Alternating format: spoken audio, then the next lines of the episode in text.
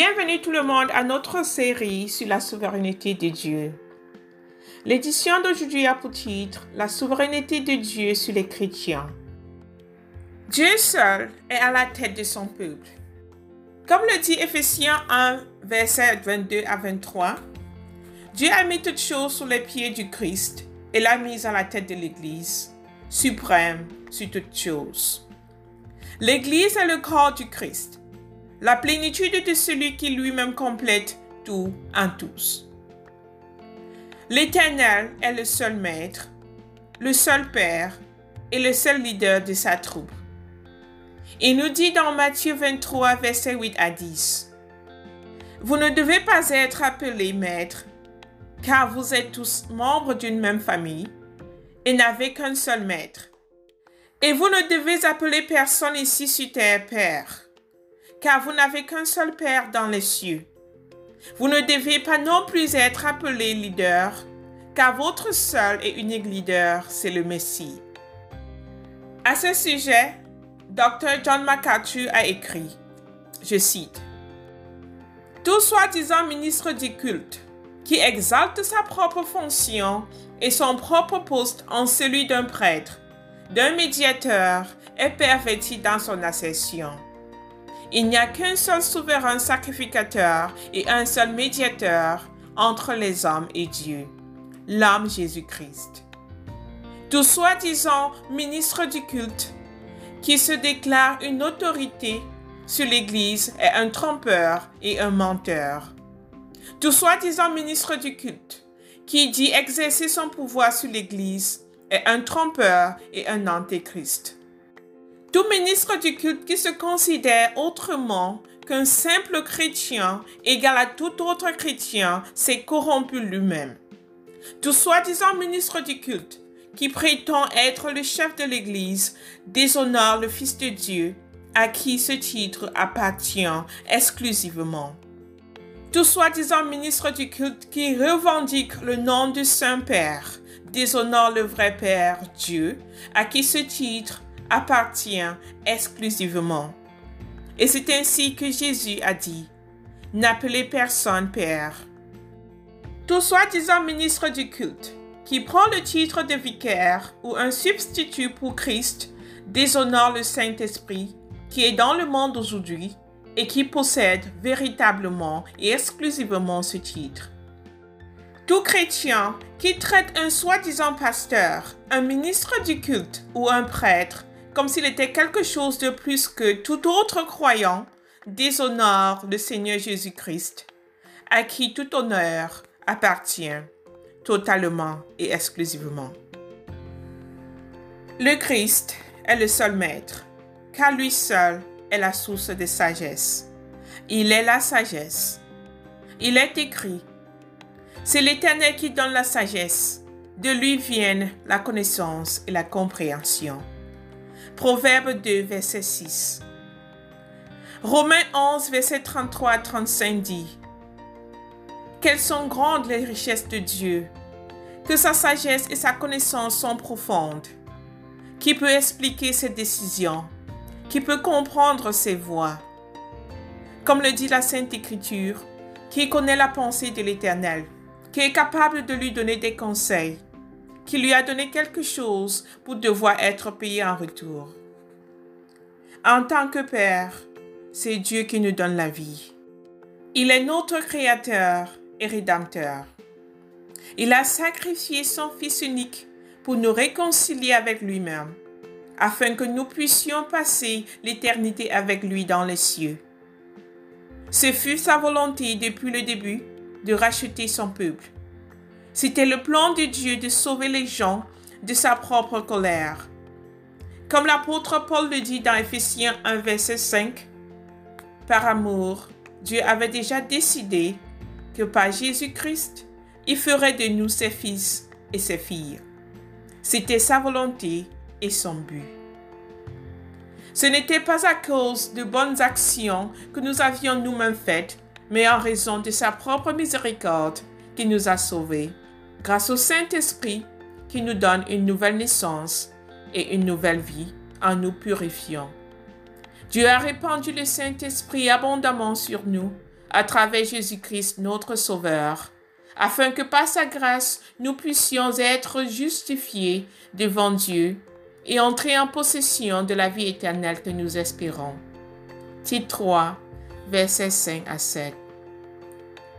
1 Jean 3, verset 1 dit, Son amour pour nous est si grand que nous sommes appelés enfants de Dieu, et en fait nous le sommes. C'est pourquoi le monde ne nous connaît pas et n'a pas connu Dieu. Nous sommes enfants de Dieu par adoption, nés de lui à travers le Sauveur Jésus-Christ. Nous étions morts dans nos transgressions, retenus captifs par le péché et la mort.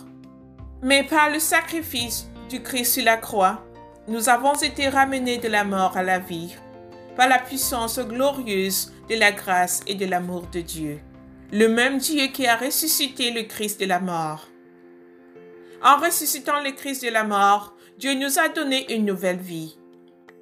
Pour emprunter les mots de l'apôtre Paul, notre vieil être a été mis à mort avec le Christ sur la croix. Nous avons partagé sa mort et avons été enterrés avec lui. En ressuscitant le Christ d'entre les morts, Dieu nous a aussi ressuscités, nous qui avons été baptisés en union avec la mort du Christ sur la croix. Comme Paul le souligne dans Romains 6, verset 4, par notre baptême, nous avons donc été enterrés avec lui et avons partagé sa mort, afin que, tout comme le Christ fut ressuscité de la mort par la puissance glorieuse du Père, que nous puissions vivre une nouvelle vie. Il est écrit, dans notre union avec le Christ, il nous a bénis en nous donnant toutes les bénédictions spirituelles du royaume des cieux. 1 Éphésiens 3. Dieu nous a bénis du Saint-Esprit et nous a séparés des non-croyants. Et lui-même est notre leader. Nous ne sommes pas gouvernés par Satan, nous ne sommes pas gouvernés par le monde, nous ne sommes pas gouvernés par un homme. Nous parcourons le chemin de la sainteté, guidés par l'Éternel, notre Sauveur. Le Christ est notre leader, le chef de son Église le berger de sa troupe. Le Christ est celui qui conduit ses brebis à la bergerie. Il a donné sa vie pour ses brebis. Il était et il reste un exemple pour nous. L'Éternel est la source de notre patience et courage, la source de notre espérance et paix.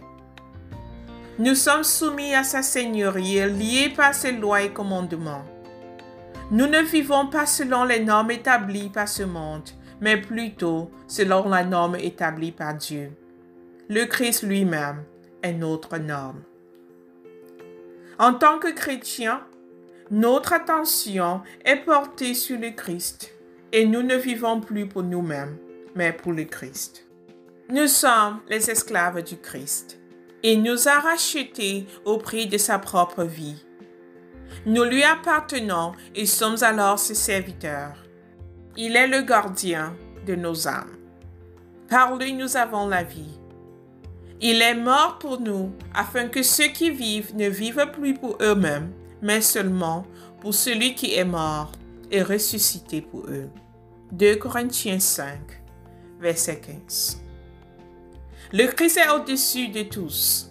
Il est notre grand souverain sacrificateur lui seul est capable, maintenant et à jamais, de sauver ceux qui s'approchent de Dieu par lui, car il vit éternellement pour plaider en leur faveur devant Dieu. Hébreux 7, verset 25. Le Christ est le seul berger, le seul leader de sa troupe. Colossiens 1, verset 20 dit, Par le Fils, Dieu a donc décidé de ramener l'univers entier à lui. Dieu a fait la paix par le sang de son Fils sur la croix et a réconcilié avec lui-même toutes choses, tant sur la terre que dans les cieux. Par la mort physique du Christ, Dieu a fait de nous ses amis, afin de nous amener saints, purs et irréprochables en sa présence. Nous sommes liés à jamais à notre Seigneur. Nous ne pouvons pas nous séparer de notre Dieu le monde non plus ne peut nous séparer de lui. Nous suivons notre Seigneur partout où il va. Nous entendons la voix de notre berger et nous lui obéissons. Personne ne peut nous éloigner de lui. Il nous contrôle et nous guide.